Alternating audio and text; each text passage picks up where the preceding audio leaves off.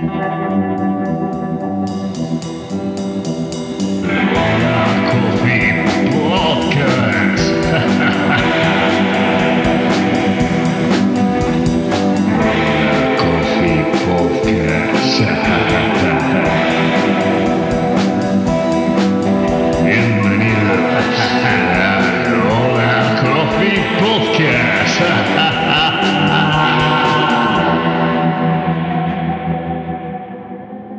Hola, ¿qué tal? Estamos en un nuevo episodio del podcast de Hola Coffee y tenemos a unos invitados súper especiales. Esta vez son tres. Es el podcast con más personas que hemos grabado. Y Va a ser una locura. Y es el equipo de Nomad Coffee de Barcelona, uno de los principales tostadores de café de especialidad de este país. Grandes amigos, admirados por mucha gente y por nosotros y con los que hemos vivido mucho tiempo, aventuras y, bueno, sobre todo que tenemos un vínculo muy, muy guay. Y nada, están aquí eh, Frank, que es el director de café, ¿cómo, es en inglés? Head of Coffee. Bienvenido, Frank. Gracias, gracias. Jordi, que es el fundador y lleva la parte comercial. O eso intento, la parte comercial, eh, todo lo que podemos. Y tenemos a Ivette, que controla toda la calidad, que el café salga estupendo y también lleva la educación, formaciones, etcétera. Ahora os comentamos y que nos, que nos digáis un poco mejor cuál es vuestro papel. bienvenidos. Bienvenidos. gracias. Muchas gracias. Ahí está aquí Nolo conmigo también. Sí, Yo soy Pablo. Hoy es, como bien decías, el, podcast con más gente. Hoy va a ser divertido. Eh, vamos a pasar bien. Multitud. Sí, Pablo os presentaba. Eh, la verdad es que sí que es un placer teneros aquí con nosotros. Eh, primero de todo porque hace muchos años que nos conocemos, sobre todo a, Jordi y poco a poco pues Fran y luego Ivette. Eh, sois una de las empresas que creo que Pablo y yo más admiramos no solo en España, sino a, nivel mundial, dentro de la industria del café de especialidad. Bueno, no, creo que es que solo sea para nosotros, yo creo que sí que lo sois. Sois un referente eh, en este país y en Europa y el mundo. Casi todo el mundo que está dentro del sector y ya tiene un cierto eh, bagaje, os conoce. Y, joder, ¿cómo habéis llegado hasta ese punto? Eh? ahora os, os preguntaremos un poco cómo habéis llegado hasta aquí, cómo empezó todo. Pero, wow, o sea, enhorabuena porque cada día estáis más en la punta del iceberg del, café. Empezamos sentimentales, ¿eh? Un poco, casi. Sí. Ya tengo La, piel, piel, de gallina ya, ¿eh? Ya os, ponemos blandos para ahora sacaros toda, toda claro. la info. eh, Jordi, empezaste en café. Eh, tú estudiaste, bueno, en Barcelona, vivías allí, estudiaste algo que no tenía que ver con, con el café, ¿no?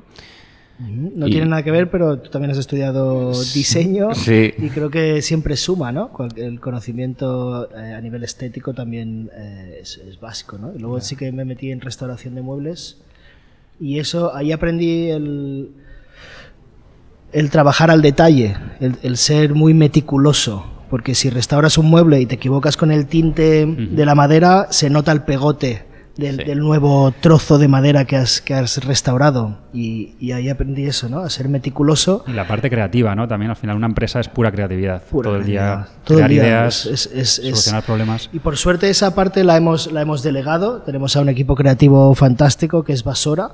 Em, al principio que fue profesor mío. Ya lo sé, ¿verdad? y te conoce y se acuerda mucho de ti, sí. obviously. En, al principio con Basora y con el, con diseñador anterior que era Javi eh, interveníamos mucho en esa parte más creativa y ahora Basora nos ha pillado el punto. Pero me refiero también que mm, creo que dirigir una empresa es muy creativo, no solo a nivel decisiones estéticas, hmm. sino solucionar problemas, eh, dirigir un poco el rumbo de ir para aquí y para allá. Al final cada día estás como intentando eh, solucionar una nueva idea que se te ha ocurrido y es también no solo elegir la tipografía, ¿no? sino Total sí, porque la creatividad son soluciones continuas, ¿no?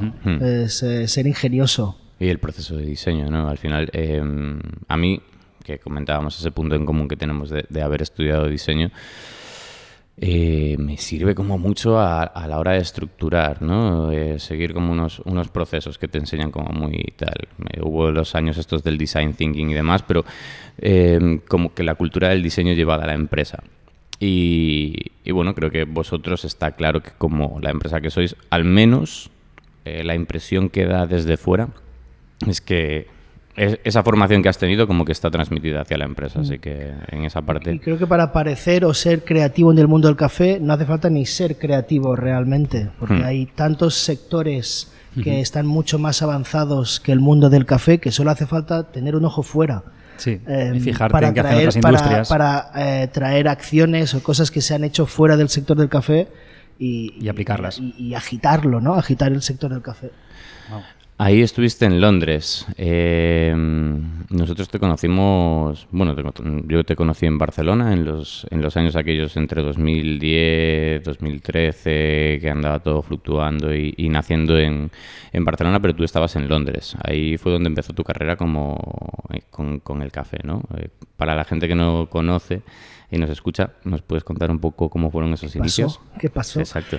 Em, justo, yo, yo, estudiaba en, Londres, en Barcelona había poca cosa que hacer, así que era la, crisis 2007, así que me tuve que ir a Londres a, seguir estudiando y, hacerme un hombre porque tenía 21 añitos. Em, y justo yo vivía en un barrio donde había un montón de cafeterías, o empezaban a surgir cafeterías.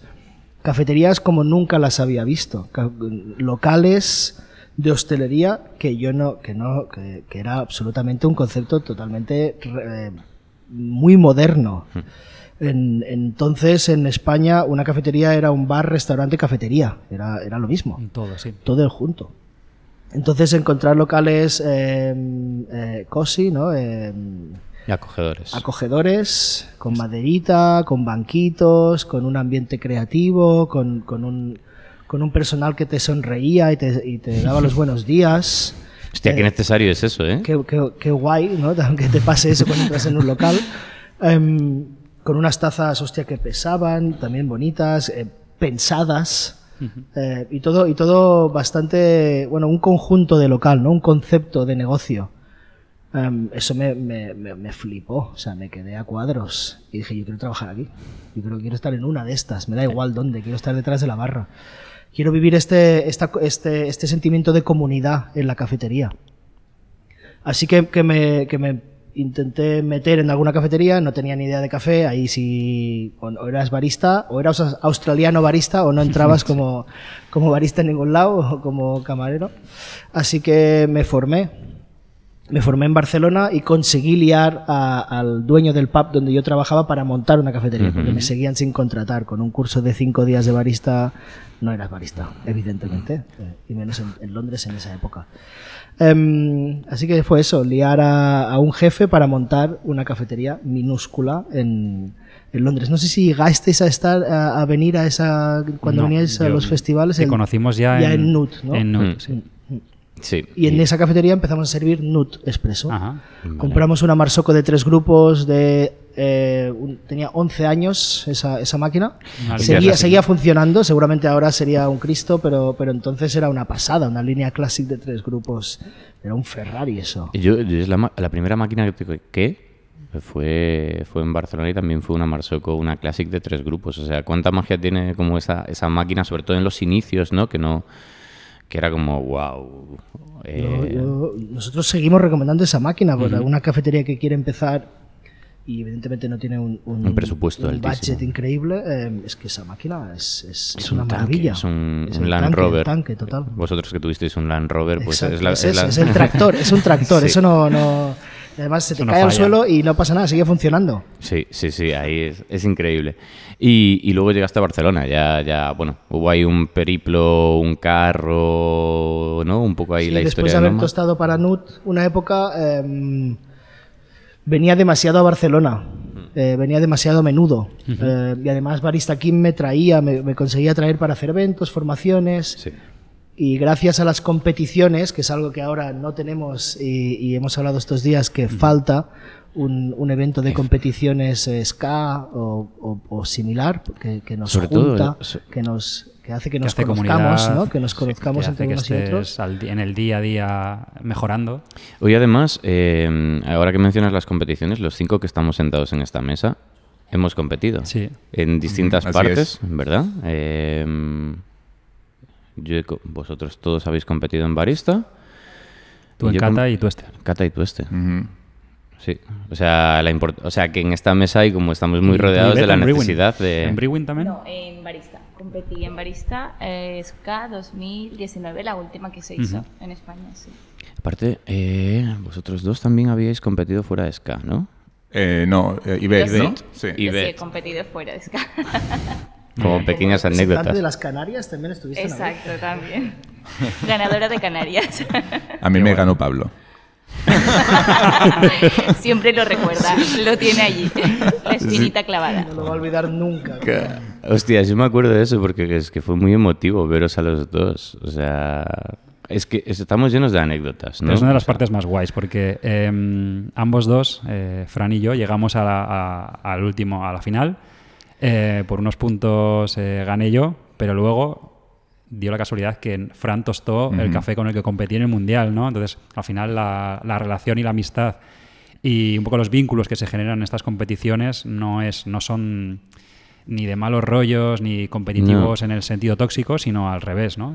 No, no, había tan buen rollo allí en el campeonato, o sea, y fue, fue increíble. Era, era un momento muy bueno en, el mundo barista, había mucha ilusión también. Mucha ilusión. eso, eso era 2016. Eh, Justo. 2016 era como un momento, no sé, yo, lo, yo tengo un, muy buen recuerdo. Sí que es cierto que después de que ganase Pablo el campeonato, al año siguiente nosotros abrimos sola.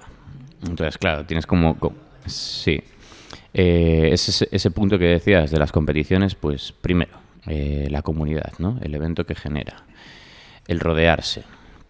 los valores de una competición como esta, que además es como como eh, te diría yo, eh, genera... Es una competencia sana porque al final un barista o un, alguien que compite en Brewers, alguien que compite en Todos los que están allí compitiendo ya han ganado algo. O sea, están, han mejorado en su profesión, se les va a conocer más. Hay, hay, unas normas también, ¿no? Que si pierdes es porque las normas o el juego mm, no, no, lo has jugado bien. No hay mucha subjetividad. Exacto. Y al final todo el proceso que haces hasta llegar a competir, que aprendes mucho y la comunidad que se genera eh, con el equipo también, ¿no? Sí, y, que al final estás compitiendo contra ti mismo, ¿no? Hay que olvidarse un poco de esa movida. O sea, tú llegas ahí, no tienes a una persona al lado y es como un fútbol de intentar regatear ni hostias. Es como, bueno, yo vengo con mi ejercicio, vengo un poco con, con mi movida. Yo recuerdo sobre todo el campeonato de kata.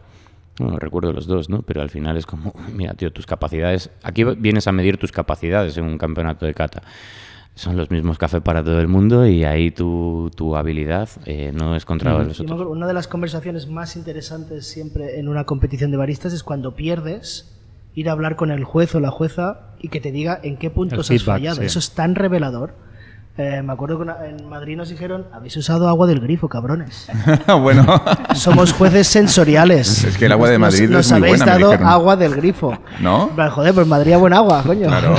o sea, eso es uno de los mitos. Nosotros, nosotros nos peleamos muchísimo con, con el tema del agua porque sí que tiene sabor. O sea, cuando ya llevas aquí un tiempo en Madrid, o sea, me imagino que para otros lados sorprende. Si la comparas con otras cosas, con otras aguas, a lo mejor para beberte un vaso de agua, pero Sigue siendo agua de grifo, con bastante contenido en cloro y que con el café no es la mejor. Obviamente hay peores, pero se puede mejorar mucho, ¿no? Y si estás en una competición con la gente que está en la Fórmula 1 de tu país, pues haciendo el mejor café con el mejor agua, con el molino, no sé qué, no sé cuál, y de repente... Valorando el sabor de las cosas se, te viene, abajo por usar agua. pero vaya, yo lo, utilicé para que los jueces bebiesen agua, o sea, no para ah, hacer café. El agua de beber. El agua de beber. y claro, el agua de beber de Madrid es súper súper buena, ¿no? Supuestamente. Entonces yo como buen idiota, pues le di agua de, del grifo a los jueces en el primer... Hemos, hecho unas cuantas cagadas garrafales con, Marco. Marco la liamos bien. sí, pero bueno, era, la anécdota que quería contar era esa que le, le, puse agua en la primera vez que competíamos. Eh, bebieron, todos los jueces bebieron, le rellené el agua en, las, en la final pues cuando fui a rellenar agua a los jueces, eh, nadie había bebido. Y digo, mira qué bien, tengo 30 segundos más para hacer expreso. y luego en el feedback dijeron, es que, cabrón, eh, eh, era agua del grifo. somos jueces sensoriales, ¿sabes? O sea, ¿qué coño estás haciendo?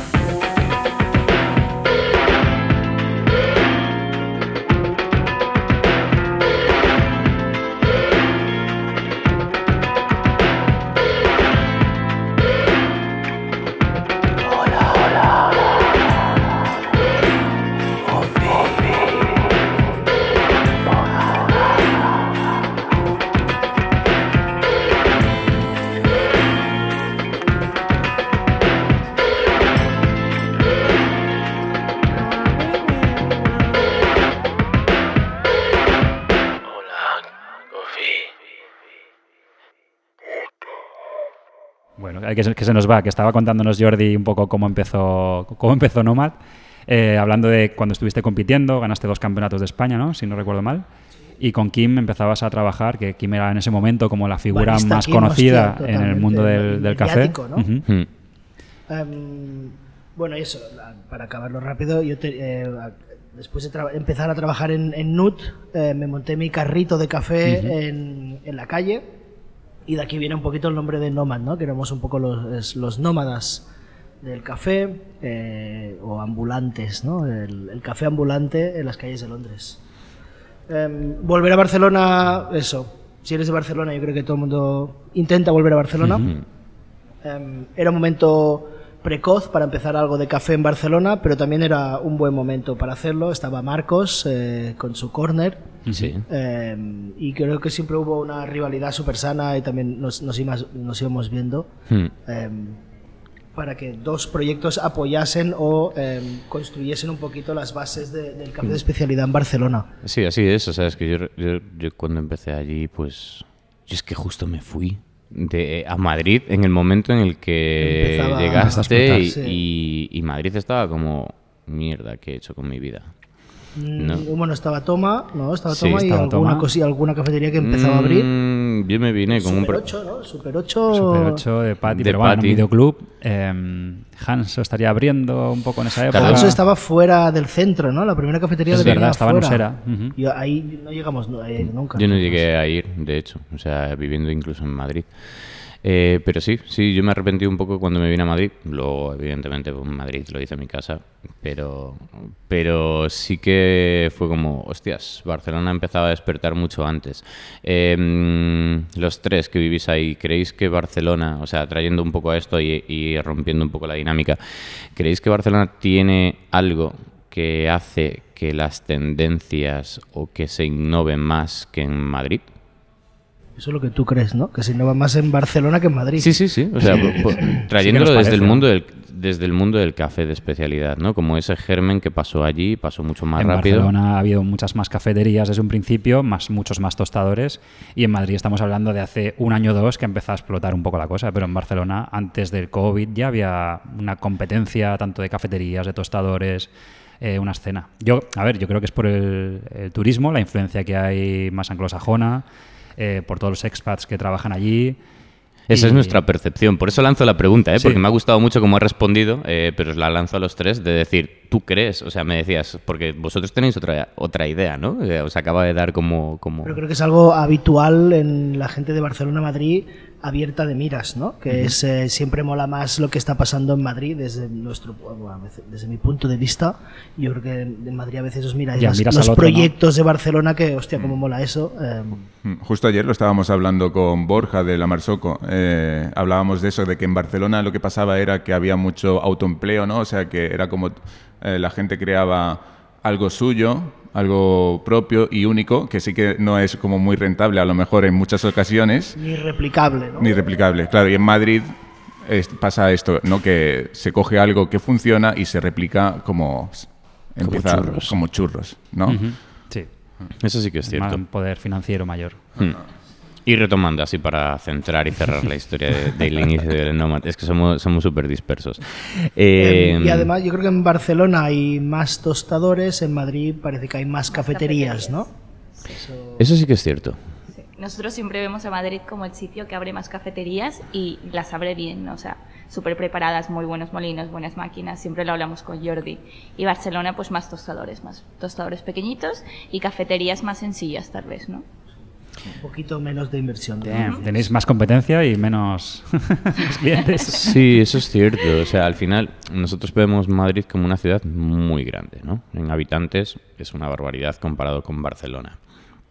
Y, y sorprende esa cantidad de, de- no sé, lo podemos mencionar como ahora, esta tendencia que estamos viendo de mucho microtostador, ¿no? En Barcelona está como, como un auge no lo entiendo ah, como modelo de negocio, Pero, pero Nomad y, y Right Side eran microtostadores también, muy al principio. Tenía, Sí. Eh, Joaquín tenía una tostadora de un kilo y nosotros de 500 gramos.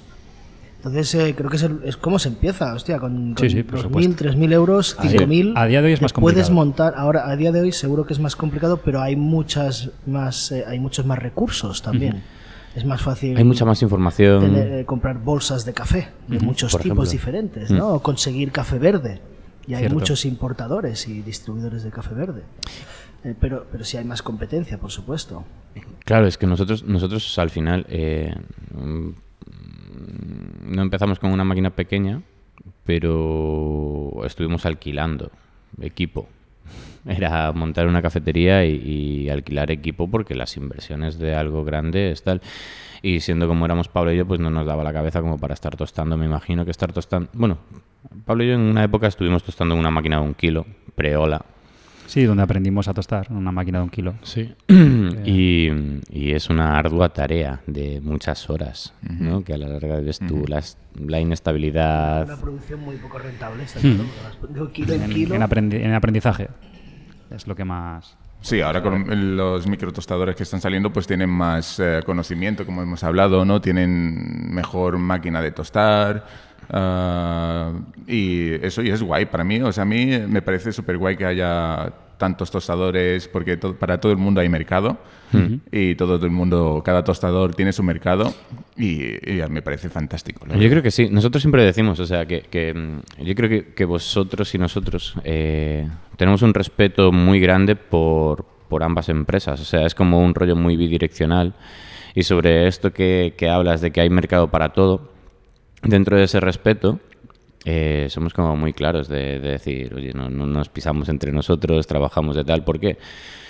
Porque creemos que hay tanto mercado por transformar por delante, ¿no? Que decir, hostias, eh, somos... Que... por un cliente sería una tontería, ¿no? Sí. la cantidad de opciones que hay. Exacto. Realmente nuestra lucha es, eh, y nuestra, lo que queremos adquirir son personas que consumen, clientes que consumen café malo y que den el salto a un café mejor. El cliente de café de especialidad. Yo no quiero robar a un café, a, otro tostador que ya le está dando un buen café. No es mi lucha. O sea, nuestra lucha es... Eh, o sea, más eh, como si fuésemos aquí en el, en el siglo XV unos colonizadores, ¿sabes? Pero la parte buena que ahora es pues con café bueno. Sí, en Madrid quizás no está pasando tanto el tema de los tostadores. Eh, quizás vendrá. Evidentemente, si ha empezado en Barcelona, yo creo que, va a empezar. Sí, porque como lo que decíamos ayer, ¿no? que a nivel industrial es más complicado montar una tostadora en Madrid, por cómo es la ciudad, pero a nivel microtostador uno se lo puede montar en casa prácticamente. Sí, sí, sí. Podría salir, podría salir 10 microtostadores nuevos eh, de un día para otro. Eso es lo guay. Vamos a ver qué pasa. En, en otras ciudades he visto mucho los modelos de, de los co-roasting, ¿no? Que son modelos bastante interesantes y que se desarrollan, pero bueno.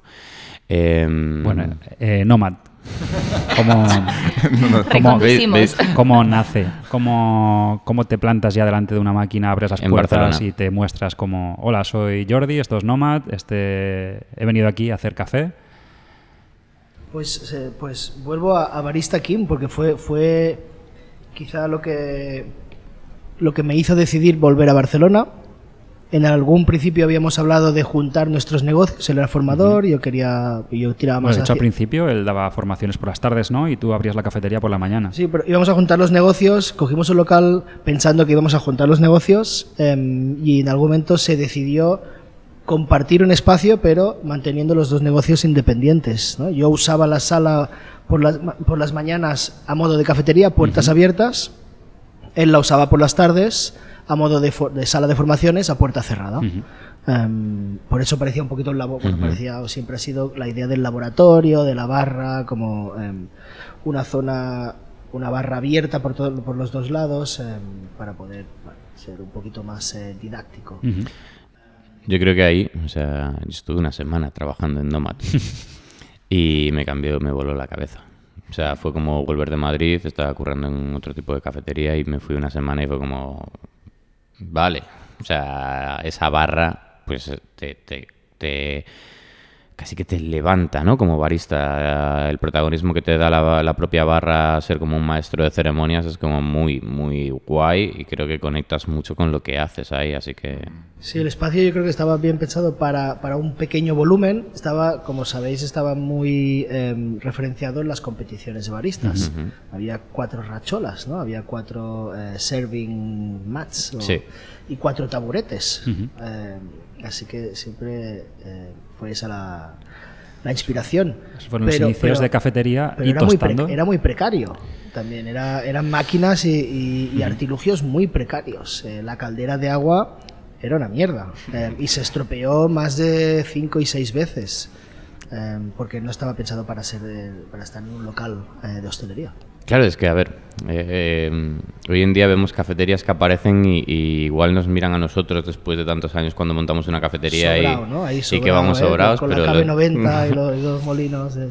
Pero hubo un inicio de molinos de segunda mano, apretar todo. domésticas. Sí, sí, sí. Buscar en Wallapop eh, un montón de, de cacharros.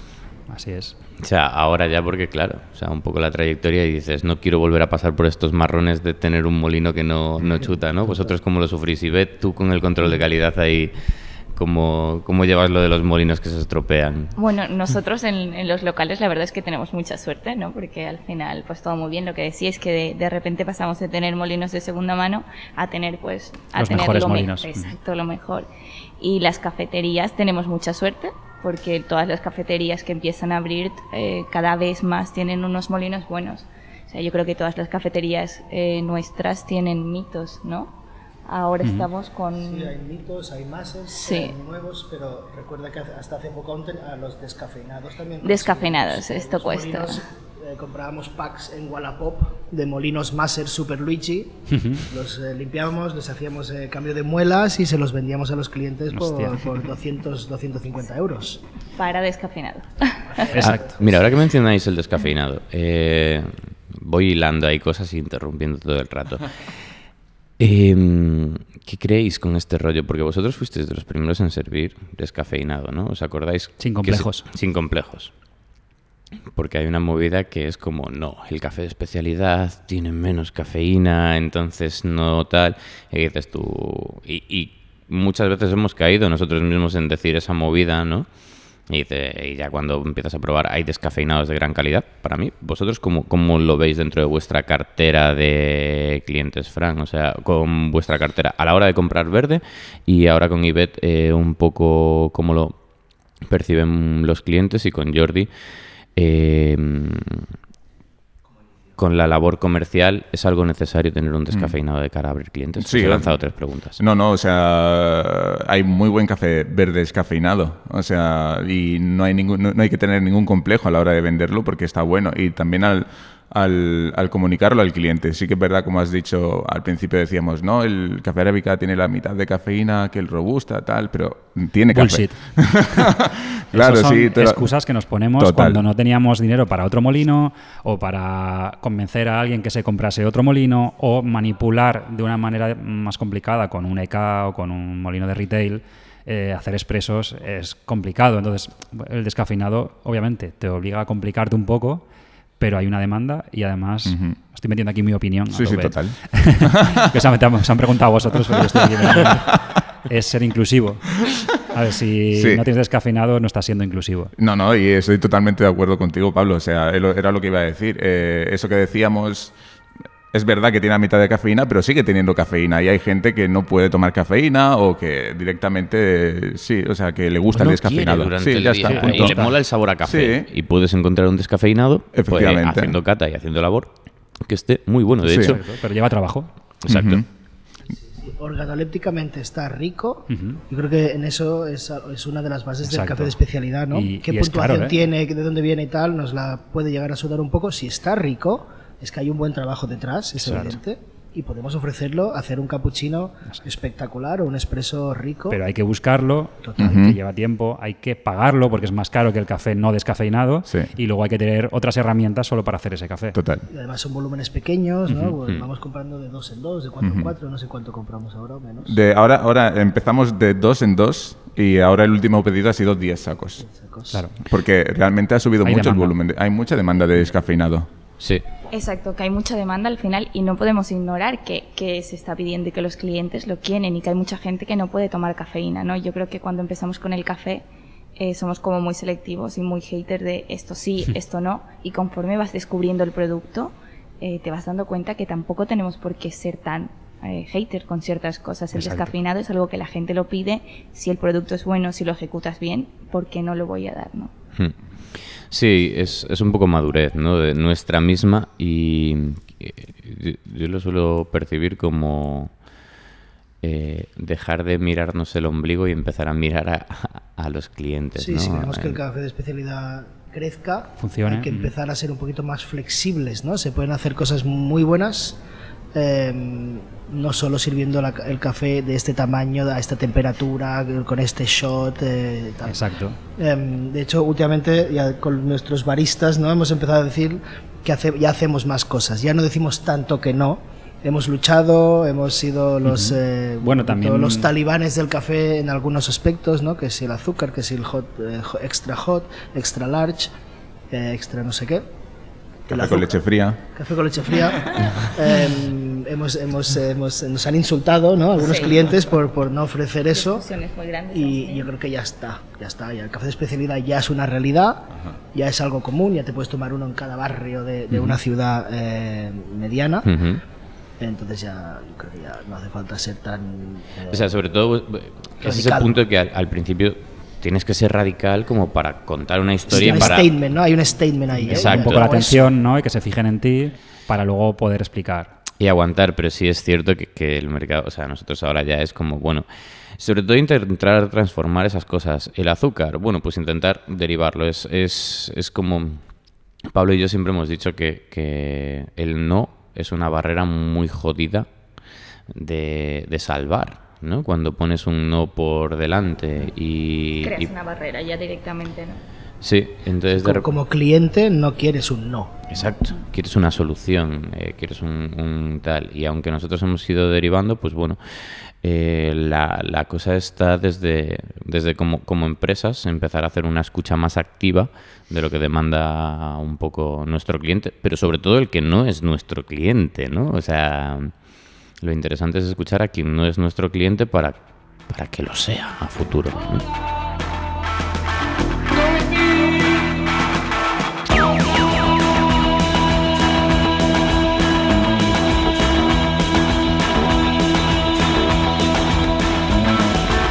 Estás escuchando Hola Coffee Podcast.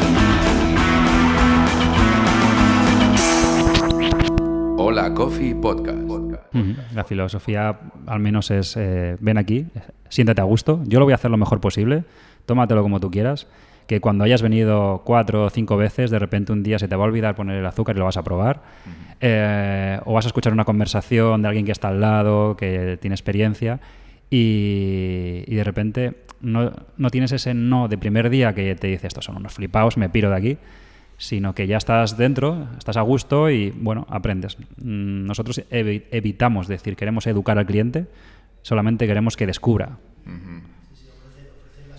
Al principio era más como hay que educar en el café de especialidad, bla, bla, bla, pero no, no somos nadie para educar. O sea, un poco queremos... también de, adoctrinar, de educar, porque la, educación en realidad estamos estaban o los que querían educar eh, eran más adoctrinar no es que el café tiene que ser así se tiene que tomar así y luego te das cuenta que en cinco años en diez años eh, lo que tú pensabas ya lo has cambiado entonces coño qué estabas diciendo ahí sabes sí no es muy guay esa parte eh, volvemos a preguntar la cronología de Nomad con los tiempos de locales. Vamos, vamos hilando temas. A mí es lo que me mola. guay hacer esto, ¿eh?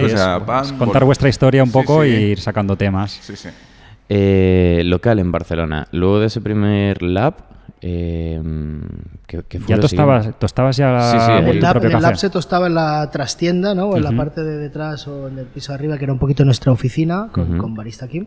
Y ahí tenía la tostadora de, de la Haki 500, ¿no? De medio kilo que os sigue acompañando y yo he visto a Fran tostar muchísimo en eso, las muestras y demás. Hasta hace bien poco tostábamos en una Haki, ¿no? Sí, hasta, hace bien poco. Una segunda Haki que compramos, o sea, porque ya la que utilizaba Jordi para tostar ya estaba ya jodidísima, esa una mierda la tenemos. Como chirriaba, chirriaba era insoportable. La tenemos ahí de, puesta de, en exposición y, y, nada, y ahora una Ikawa, que la verdad que nos ha Dado la vida, ¿eh? Sí, y facilitado la vida.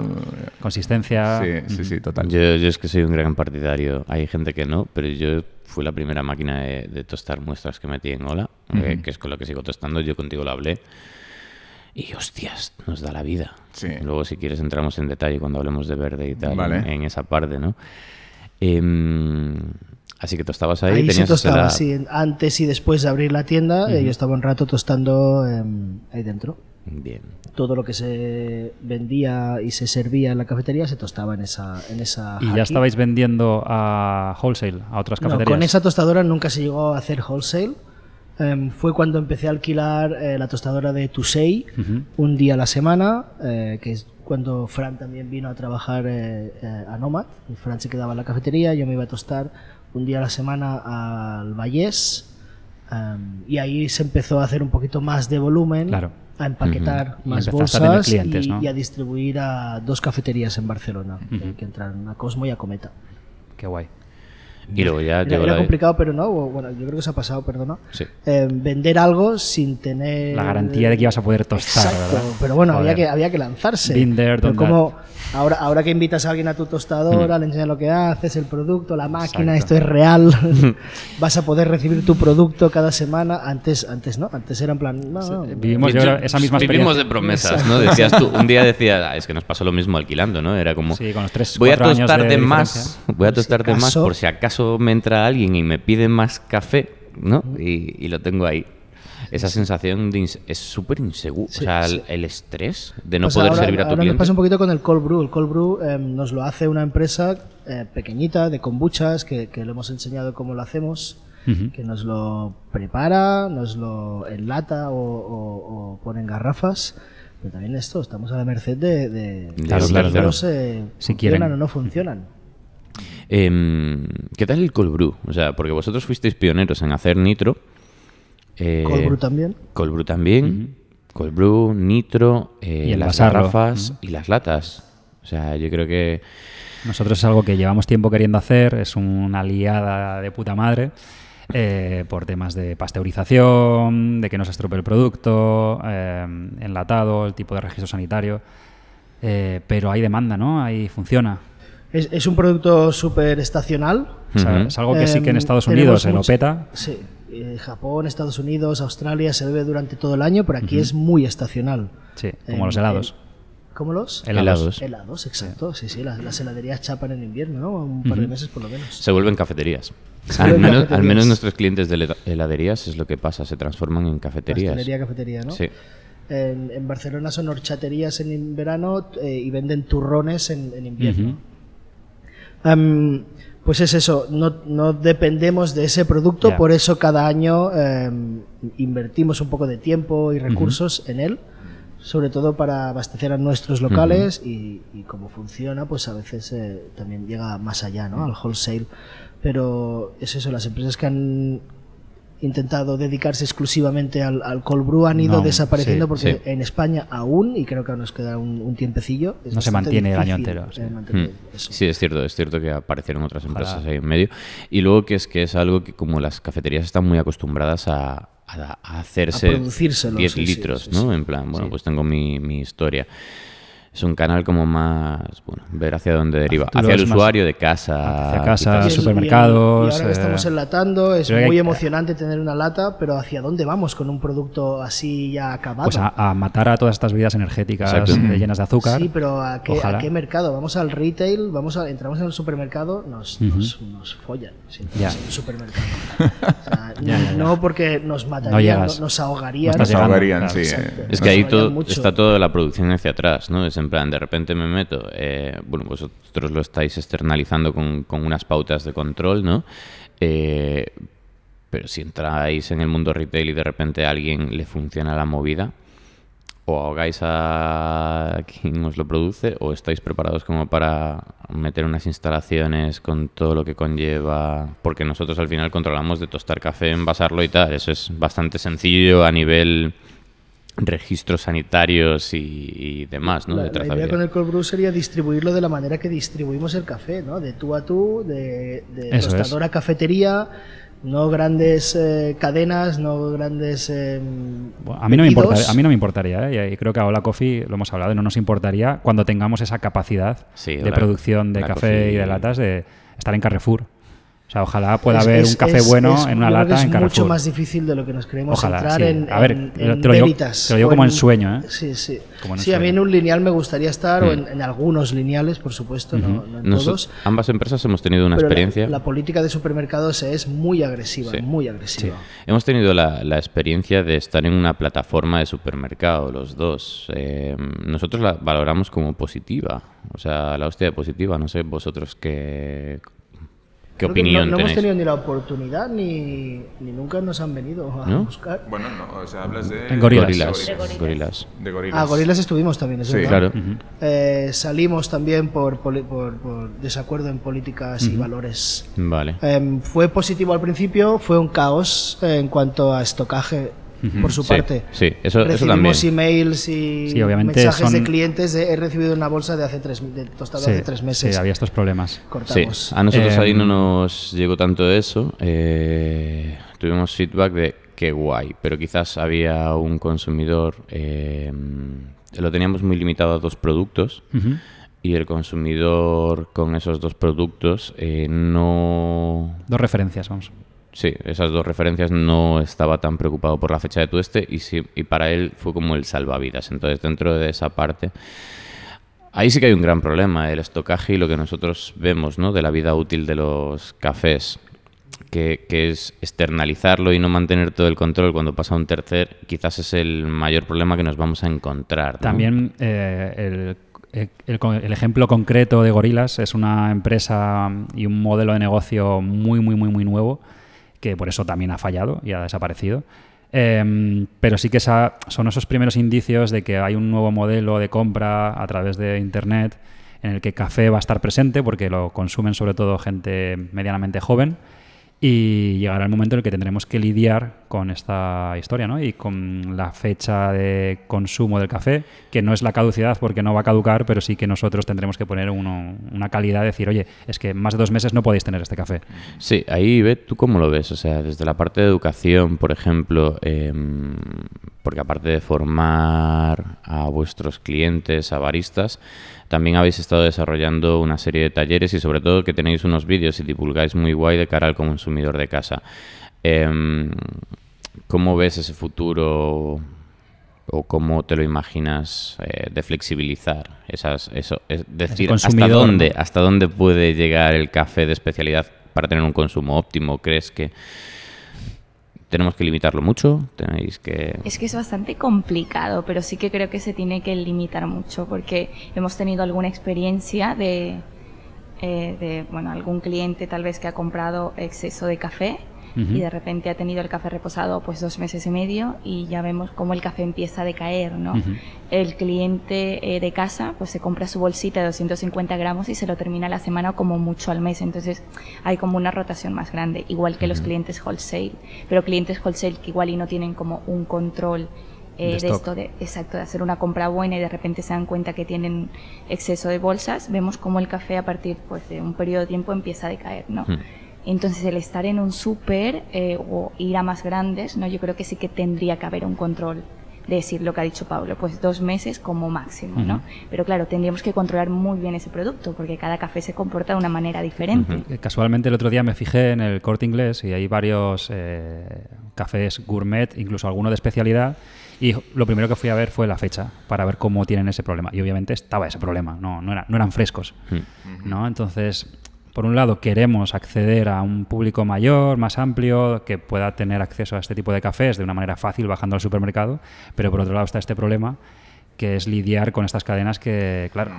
En Estados Unidos, eh, recuerdo las eh, un Whole Foods con paredes de estanterías de, café de especialidad, o sea, de todos los tostadores. Es cierto que Estados Unidos, y incluso ayer lo hablabas y lo mencionabas, lo mencionabas tú, ¿no? En plan, los que admirábamos al principio de café de especialidad ahora son gigantes que, están muy lejos de lo que empezó, ¿no? O sea, es casi como, como las grandes cadenas de, de café pero hay un mercado, no sé eso cuánto facilita. O sea, yo siempre lo pienso en plan, cuanto más grande sea el pastel, más lugar hay para repartir y al final también hay más, más, más impacto tenemos, ¿no? Mm. O sea, vosotros que, estáis trabajando desde los informes de transparencia, em, por ejemplo, ¿cómo percibís el volumen que tenéis ahora?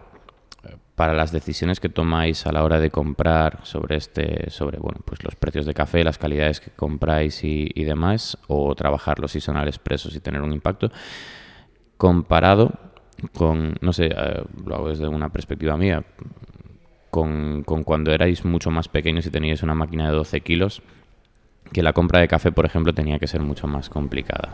Bueno, yo a Fran siempre se lo digo, ¿no? Yo siempre he temido el crecimiento por eso, ¿no? Porque parece que el crecimiento y la calidad eh, van, van reñidas, o no van, no van mucho de la mano.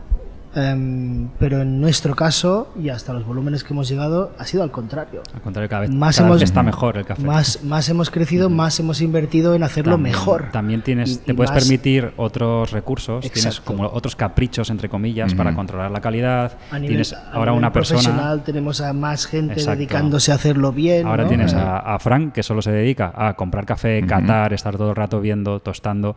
Eh, que es una figura que antes hablábamos, ¿no? que nos gustaría que toda la gente que nos escucha entendiese bien, porque nosotros también tenemos a Javi aquí en Hola Coffee y mm, es una figura no productiva en la empresa que conforme vas creciendo es necesaria y en otras a lo mejor industrias no existe. Y cuéntanos un poco, Ivette, por ejemplo, ¿cuál es tu papel dentro de Nomad? Em, ¿Cuál es tu utilidad? Y, que va muy acompañado de lo que ha dicho Jordi, ¿no? De sois más grandes y el café está mejor en vez de lo, contrario. Claro, porque al final nos hemos dado cuenta de que eh, hay una, o sea, se necesita una persona que esté de soporte al, al cliente wholesale, no al cliente que te compre el café directo.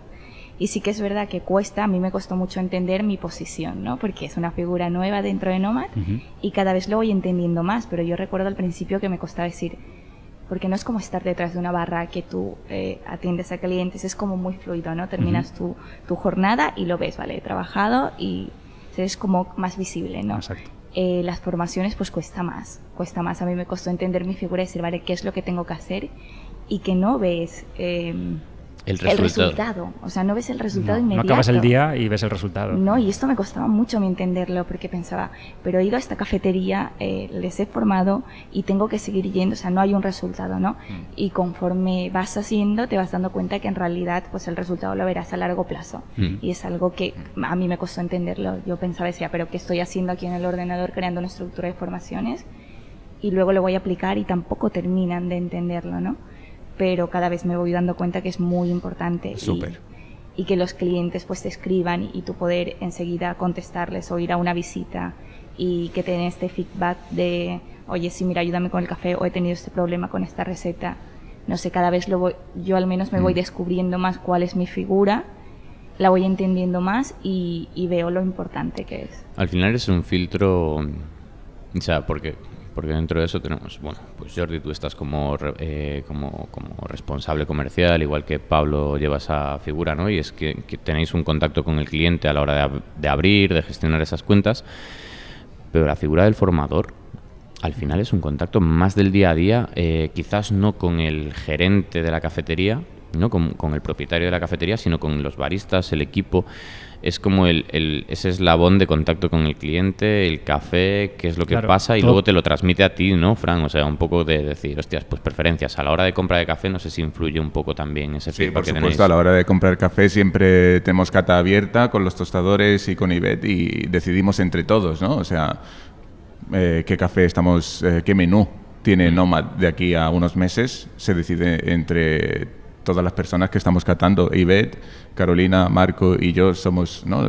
Carolina y Marco son los tostadores de Nomad y entre todos decidimos qué café vamos a tener. Y para mí no es que yo sea el director de café, sino que yo tomo en cuenta también, tomo muy en cuenta la, la opinión, de, mi equipo, ¿no? o sea, realmente eh, te está dando todo el feedback de qué está pasando más allá de la oficina, ¿no? Con el, claro, esto de la calle es que al final vives en una burbuja. Pues yo recuerdo que al, principio, cuando salí de Coffee Lab, claro, yo estaba en Coffee Lab, ahí era como, aquí se hace así, de esta manera. O sea, era, me permitía todo, no porque, o sea, reconducir a la gente, ¿no? Pero claro, cuando te vas a las cafeterías dices, esto es la realidad.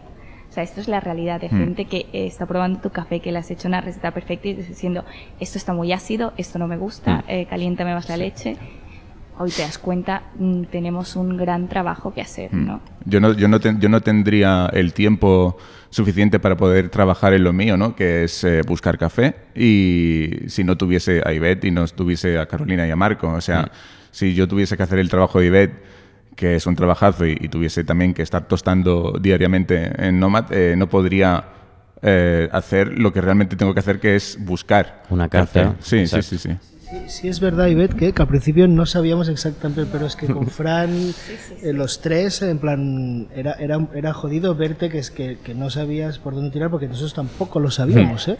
Era una figura nueva de comercial, pero visita técnica tal. Comercial hiper especializado. Es Exacto. Yo mis visitas comerciales a las cafeterías empezaban a ser inútiles iba ahí, la gente se ponía nerviosa, me sacaba a sacar un café, empezaban a sacar la báscula, de, se sacaban el polvo, eh, y, un cuarto de hora para un café. Y yo solo había ido a ver que todo estaba bien, pero no, yo no ayudaba nada. Separas la imagen también de ser el CEO, el fundador, que a lo mejor da un respeto o la gente quiere hacerlo muy bien, a, a una figura que trabaja en la empresa eh, que se ve como un ayudante, como parte de tu equipo. Somos una ayuda, o sea, vamos allí a ayudarles, ¿no? A, supervisar. Eh, cómo lo estás haciendo, ¿no? Que al final pues te vas dando cuenta, ¿no? Cómo lo haces, pero somos una ayuda. Pero claro, entender esta figura es que yo me sentaba con ellos y decía, pero ¿qué tengo que hacer, no? O sea, ¿cuáles son las pautas? También, ¿cómo entras detrás de una barra que no es la tuya? Hmm. Esto cuesta mucho, para es cómo entro, ¿no? ¿Cómo está dispuesto el cliente, no? Yo creo que sobre todo impacta mucho al principio, pero a medida que, que ellos se dan cuenta de que vas a ayudar, no, no, vas a decirles cambia completamente todo lo que mm. haces. Además es un trabajo tan importante, o sea, y, tiene tanto trabajo Ivette que necesita a otra persona ayudándola ya. O sea, estamos ya necesita, necesitamos Nomad buscarle a otra persona que la ayude para realizar todo el trabajo que tiene que hacer, porque es muchísimo trabajo. Desde este podcast, que no sabemos aún la fecha en la que se emitirá, lanzamos Estamos ahí buscando a un ayudante. se, busca, barista, formadora, Hola,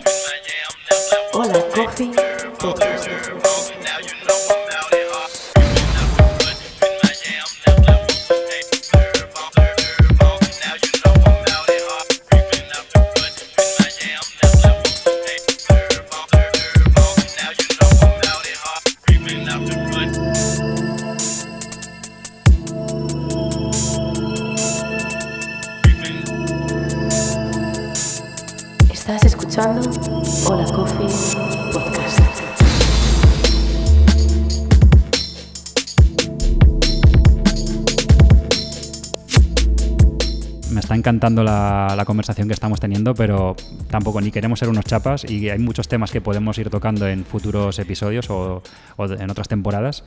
Eh, pero sí que tenemos unas preguntas que, mm, que, hemos estado hablando antes que nos gustaría comentaros. Eh, hemos hablado un poco del pasado y el presente, las necesidades y las, eh, los retos que tenéis ahora, pero en el futuro, um, ¿hacia dónde quiere ir Nomad? ¿Dónde os veis dentro de cinco años y cuál es vuestro propósito ahí en este, en este tiempo? Pues... Esta, esta pregunta es para, para los sí. tres. ¿eh? Bueno, yo respecto al café, lo que me gustaría estar dentro de cinco años es no haber, eh, por supuesto, haber eh, aumentado la producción y, haber, y vender más uh -huh. y llegar a más gente, pero sin, sin, bajar la calidad, ¿no? O sea, incluso intentar seguir subiéndola como, como estamos haciendo hasta este momento. Uh -huh. O sea, yo con eso, a cinco años, yo con eso ya me quedo tranquilo. ¿Cómo, cómo o sea, hilándola, que siempre interrumpo a Pablo con estas cosas, eh, sobre el trabajo y, y, la mejora de café de calidad, ¿cómo lo encuentras dentro del momento convulso que tenemos mm. de, de, precios altos uh -huh. o anormalmente altos para lo que uh -huh. veníamos, eh, para lo que estábamos habituados en los últimos 10 sí. años, que, que, ha sido cuando Nomad ha aparecido o la ha aparecido y que, que, teníamos una situación casi privilegiada de precios y que nos parecían Total.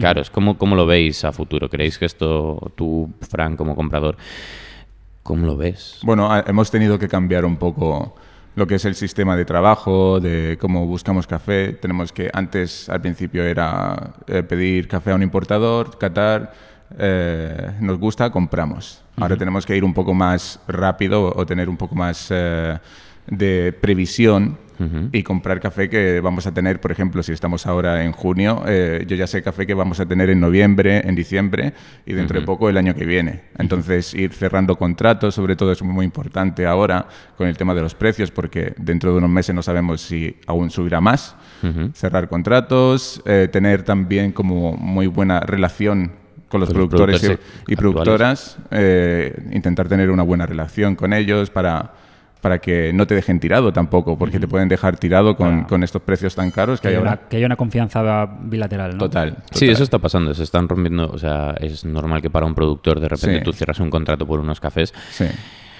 y se dé una situación de que suben los precios, tú lo has fijado a X sí. tiempo y te digas, bueno, él está en su derecho de decir voy a vender más caro. Absolutamente está en su derecho y por eso si un productor que con lo que trabajamos no, nos, no hay una nos hace eso o, o, nos hace eso, aunque tengamos uh -huh. confianza, confianza mmm, es que hay que ¿qué, ¿qué hacemos? Hay que ¿Qué estar hacemos, preparados ¿sabes? para ello, sí. O sea, totalmente, véndelo más caro. Han o sea, estado mucho tiempo también vendiendo café muy barato. Sí, total. Y nadie se acordaba de eso, ¿no? Yo, nosotros, Nomad, llegaremos hasta un punto que podemos pagar y si te paga alguien el doble, el triple que te paga Nomad y Nomad no puede asumir ese coste de café, oye, está, nos estaremos contentísimos de que lo vendas al triple de precio. Y tendremos que buscar a más productores y productoras que entren en el precio en el que podemos pagar uh -huh. para, para, nuestro mercado.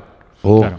o empezar a, a, acostumbrar al cliente y sobre todo comunicar. Esto, esto también era un poco para, para abrir el melón de cara a quien no nos escucha de que es una situación que es real, que está pasando y que el, quien nos compra café tiene que empezar a, a, entender que esto no es algo fijo, que varía um, por muchas situaciones, guerras, eh, fertilizantes, etcétera, etcétera, Cli eh, transporte. clima, transporte, uh -huh.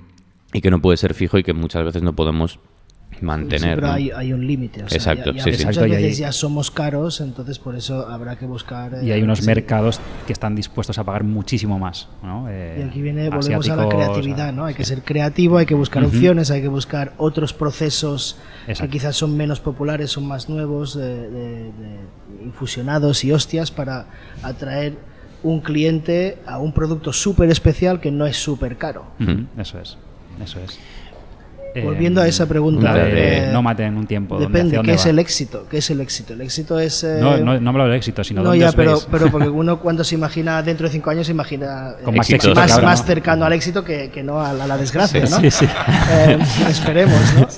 Eh, entonces, no, no, desde mi punto de vista no vemos ese eh, super éxito al que nos gustaría uh -huh. llegar. Em, ¿Pero dónde estarías felices?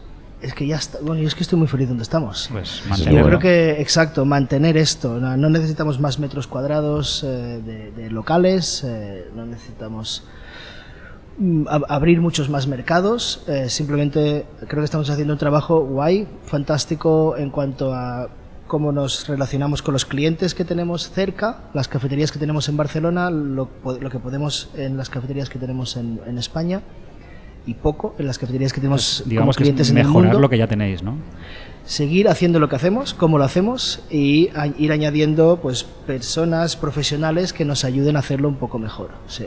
Qué honesto, qué guay. Em, Me gusta la respuesta. Sí, bueno, yo eh, eh, creo que ha llegado el momento en el que Jordi ya ha dicho basta, porque me acuerdo de una anécdota cuando antes de, pasarnos a la nave eh, me preguntó, ¿seguimos creciendo o, nos quedamos así, empulladas en, la pequeñita. Y digo, hostia, pues si va tan bien el negocio, pues nos quedamos aquí, ¿sabes? Y porque íbamos... Era todo lo más rentable que Rentabilidad. En, ese, en, ese local. Claro, muy poca gente, poca gente, un local barato, eh, mucha, mucha producción, tal. Oye, pues aquí. Y, él dijo, no, pues ya está, en la nave, tal, no sé qué, y fue creciendo. Y creo que ahora ya ha llegado el momento, ¿no? o sea, ahora me toca a mí de, de crecer, de querer crecer, y él dice, bueno, aquí estamos bien. Esto, esto, quedará, esto queda grabado, en cinco años lo escucharemos. Sí, eso es lo, lo y veremos. Deseo que, estemos en el mismo sitio, tostando en el mismo edificio, la misma tostadora, eh, con la, una tostadora nueva. Eh, una de las eh, de los motivos o del cómo queremos seguir siendo igual de buenos o, o, mejorar nuestra calidad pero crecer y doblar nuestra producción es que Fran decidió, ¿no? Se decidió comprar una otra tostadora, exactamente la misma que, la que tenemos, ¿eh? Que no, me, no me viene a la cabeza ningún negocio que haya hecho eso. Normalmente vas a una de 45. Una, una, tostadora más grande en vez de a una igual, ¿no? Es cierto que yo cuando, yo viendo hace tiempo que vi fotos o imágenes de los tostadores de counterculture en Estados Unidos, tienen un lineal de, bueno, en este caso creo que son UGs 45 o UGs 60 pero tienen dos o tres del mismo tamaño. O sea, que, no estáis haciendo algo descabellado, es, no es habitual, porque normalmente lo que hacemos, y vosotros ya habéis pasado la fase de una máquina de 12 a una de 25, ¿no? De 22, 22 Sí. Eh, no me parece descabellado, así que la tendencia suele ser a decir, no, una de 45. bueno, miramos la de 45, lo que pasa que no, no cabía en el espacio. a ver, lo vamos a hacer. Caber, cabía. pero, era, pero, eso, había que como que esquivarla, ¿no? O sea, y no, entonces se decidió una igual, también porque Nomad, una, uno de nuestros objetivos es replicar, o sea... Eh, replicar, ser consistentes, que todo el café que le llega al cliente, ya sea, o sea, si un, lote de café sea igual de principio a fin, eh, entre batch y batch. Entonces, ahora tenemos una como muy buena eh, protocolo de, de, between batch protocol entre, entre, lotes sí. entre lotes conseguimos sacar y replicar muy bien todos los lotes y entonces qué mejor que poner otra exactamente igual con el mismo quemador, que funcione exactamente igual para poder tostar en las dos a la vez eh, sin tener que cambiar nada, ¿sabes? tengo ganas de verlo. Claro.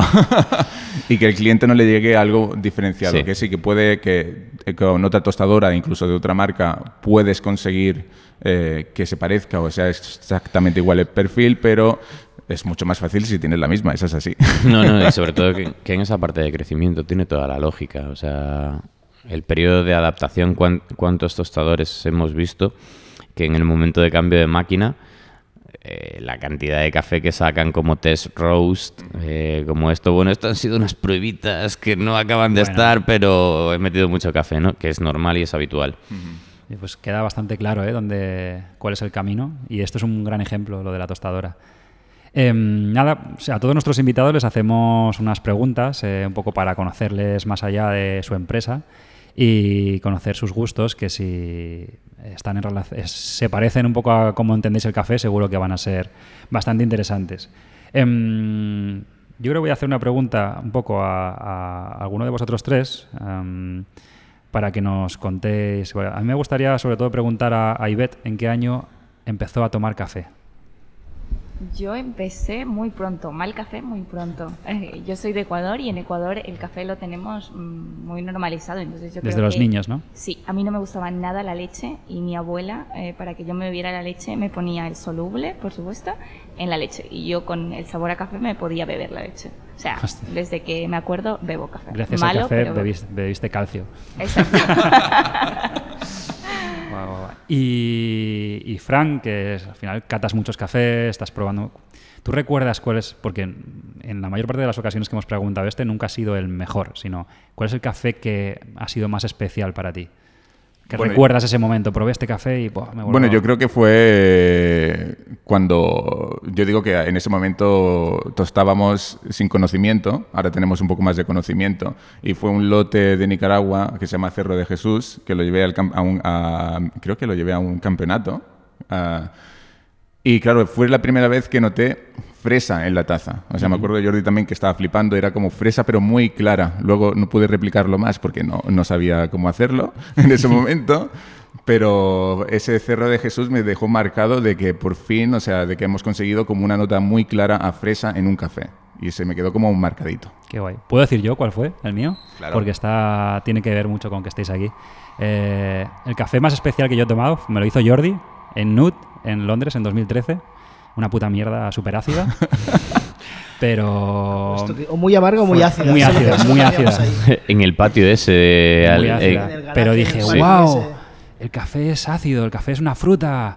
Eh, y es cuando realmente dije, esto es un mundo increíble, ¿no? Con el tiempo luego dices, joder, seguro que estaba la poco la tostado. ahí clavado.